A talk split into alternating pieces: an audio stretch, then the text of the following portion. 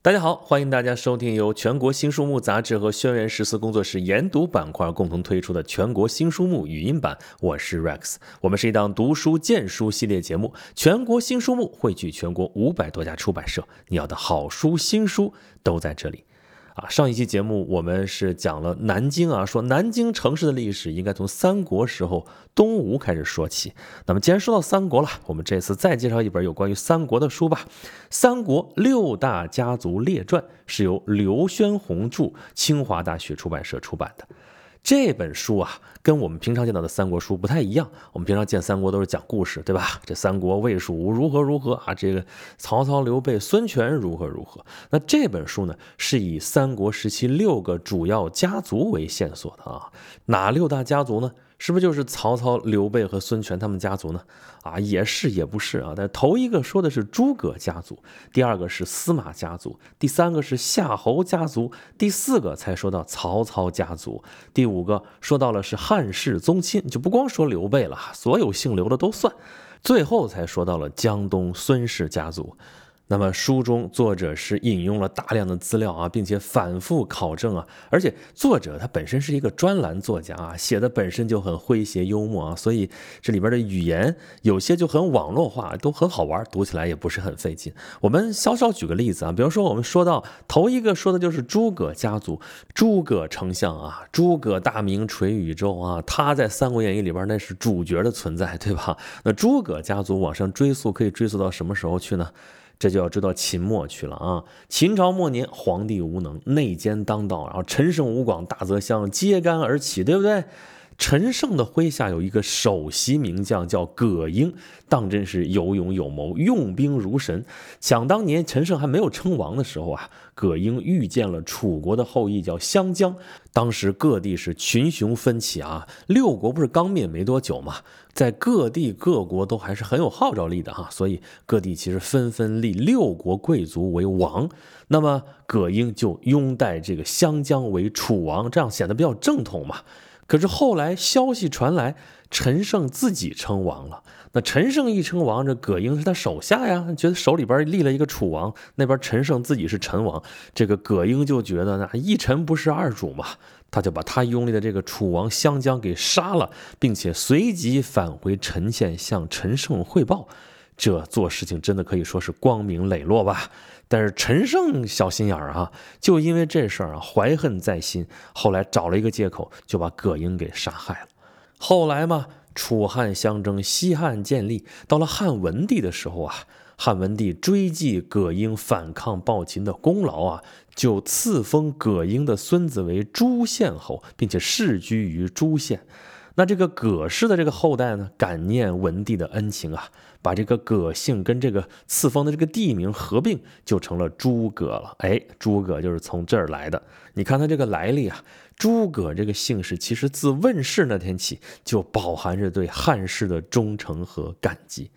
那么诸葛家族这一支啊，就这样繁衍生息下去啊。一开始也没有出什么大人物。过了一百年之后，已经到了汉元帝时期了啊。这时候西汉已经走下坡路了。这时候诸葛家族出了一位大人物啊，叫诸葛丰。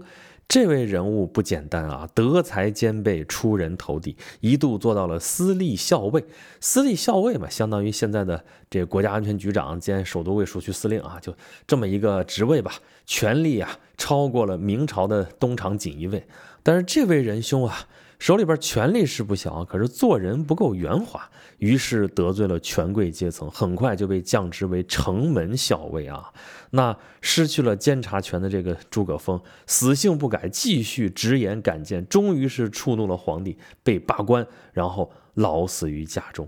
所以这个诸葛丰冒了这么一个头啊，别人都是当了大官之后，一人得道鸡犬升天啊，这个家族慢慢就会变成世家大族。比如说司马家就是啊，司马懿的高祖父司马君也不过就是一个将军嘛，而且是个常败将军，而且是个在狱中自杀的常败将军。但是就是因为做人圆滑，交友广泛啊，子孙照样就发达嘛，最后终于发展成了鼎鼎大名的河内司马氏。那诸葛家族就因为出了诸葛丰这么一位哈，从两汉官场上就消失了二百年啊，西汉变东汉也没见那么发达。哎呀，你就知道诸葛丰老爷子得罪了多少人吧啊，得罪到什么程度了？也许是诸葛丰的子孙吸取了他的教训啊，就不再那么刚直，但是也部分继承了他那股子宁折不弯的死心眼儿啊。不过和平年代是默默无闻啊，这个时局一动荡，立马就爬起来了嘛。这诸葛家族的宿命啊，也开始发生变化了。兵连祸结，瘟疫横行，暗无天日的东汉末年，一个叫做诸葛珪的年轻人当上了泰山郡的郡丞。一说郡丞嘛，相当于是副市长嘛，副职。那他的弟弟呢，叫诸葛玄，也当上了荆州牧刘表的属官啊，主要是负责向朝廷汇报工作啊。那个年代啊，中国古代这不都是官本位嘛？家族里面有人做官了，那终于是看到了一点崛起的苗头了啊！这诸葛家族已经蛰伏了两个世纪了啊，但是呢。好景不长，正准备去洛阳出差的诸葛玄，突然就得到了兄长病故的噩耗。那这洛阳也甭去了，立刻马不停蹄就往徐州去。干嘛去徐州啊？他要照料他的三个侄子，还有两个侄女。这三个侄子是谁啊？个个有名啊，诸葛瑾、诸葛亮、诸葛均，还有两个侄女。真不知道叫什么哈，别问我，书上没记。他去的非常及时啊，这诸葛玄刚到徐州，就赶上曹操前来攻城，他就赶紧带着这五个孩子逃往扬州，去投奔跟他关系还不错的袁术啊。在兵荒马乱当中啊，诸葛瑾就走散了。那诸葛玄带着这四个孩子到了袁术那儿去了啊。袁术这个人。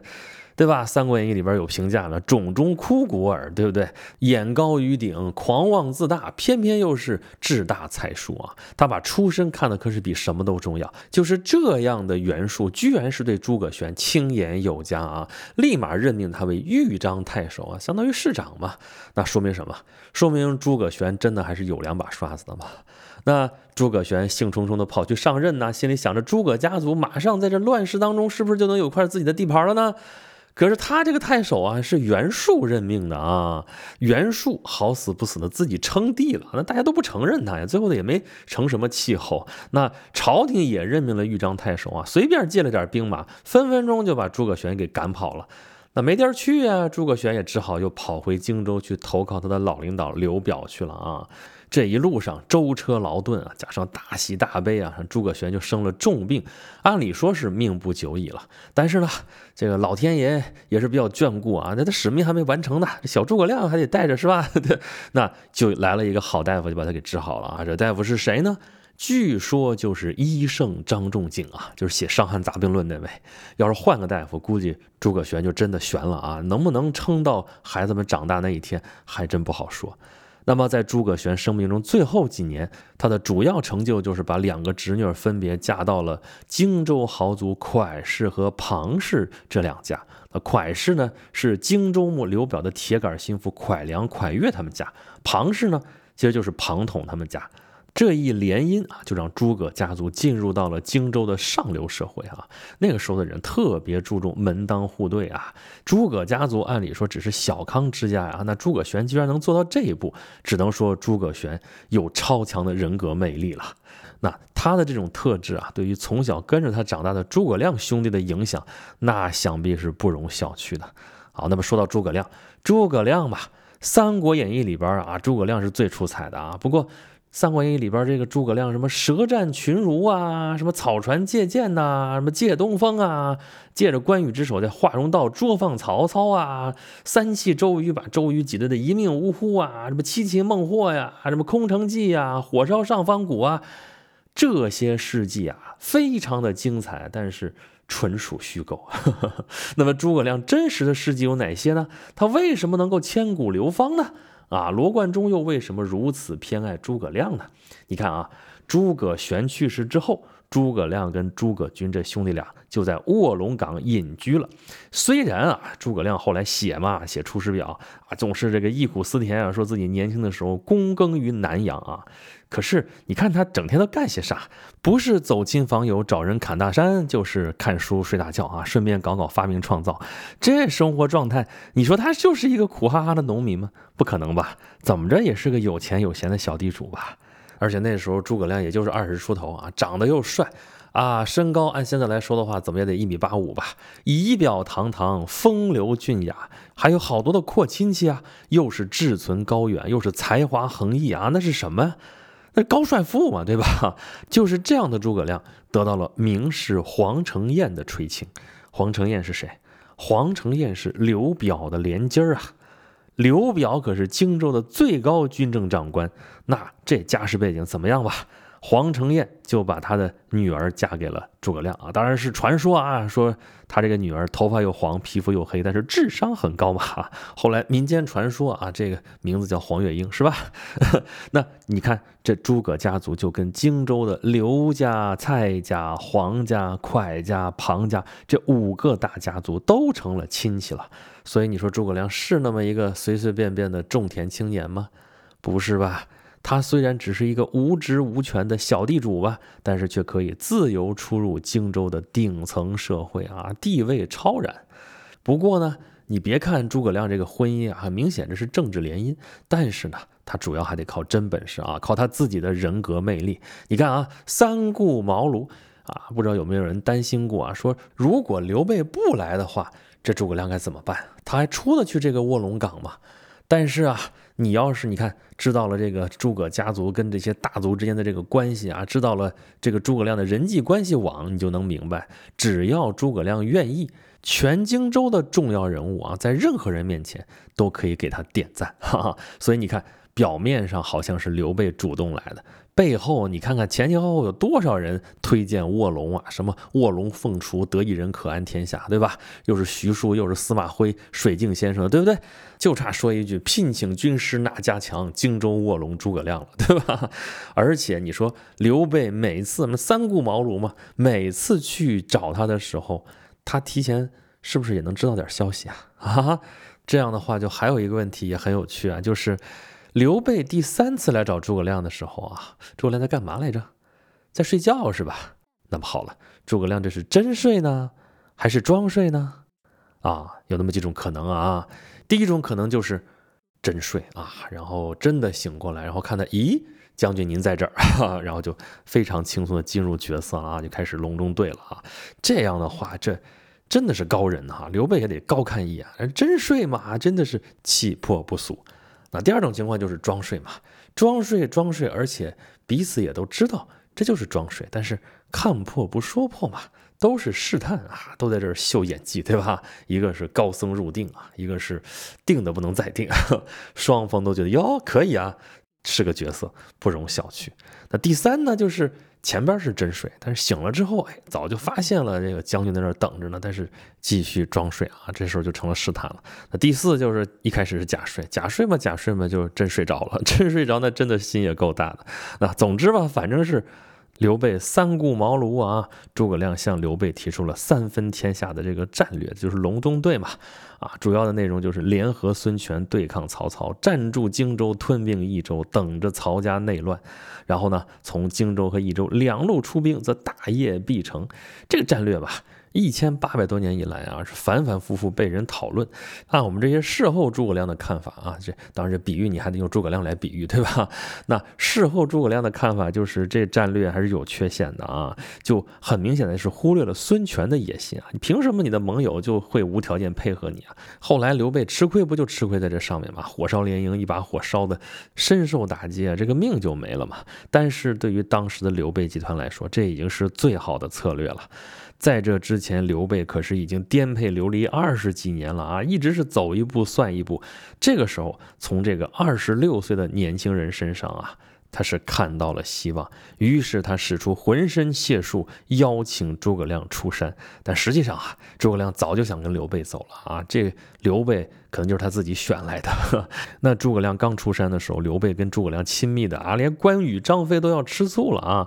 刘备说：“我得到诸葛亮就像鱼儿得到水一样啊，你们俩给我消停点，鱼水之欢啊，一点都不带夸张的啊。”那后面的事情我们就很熟悉了啊。诸葛亮在刘表刚死的节骨眼上就劝刘。备趁乱赶紧占了荆州，也不管这个刘表还有他背后的这些家族啊，跟他又沾亲带故，又对他恩重如山的啊，反而是刘备啊，坚持说那不行，这不能趁人之危哈。你说这事儿对他们俩关系有没有影响啊？那真是不好说啊。这个刘备后来其实对诸葛亮就是不如对庞统和法正那样信任啊。当然最后托孤还是托给诸葛亮，但是你不能说刘备就没有一点点介怀。那好吧，咱们也就说到这儿吧。简单的说了说这个诸葛家族的渊源，这只是咱们说到的这本书《三国六大家族列传》里边的一小部分啊。如果想知道更多的内容，大家可以自己去看这本书啊。这本书是刘轩宏著，由清华大学出版社出版的。那好吧。感谢大家收听由全国新书目杂志和轩辕十四工作室研读板块共同推出的全国新书目语音版。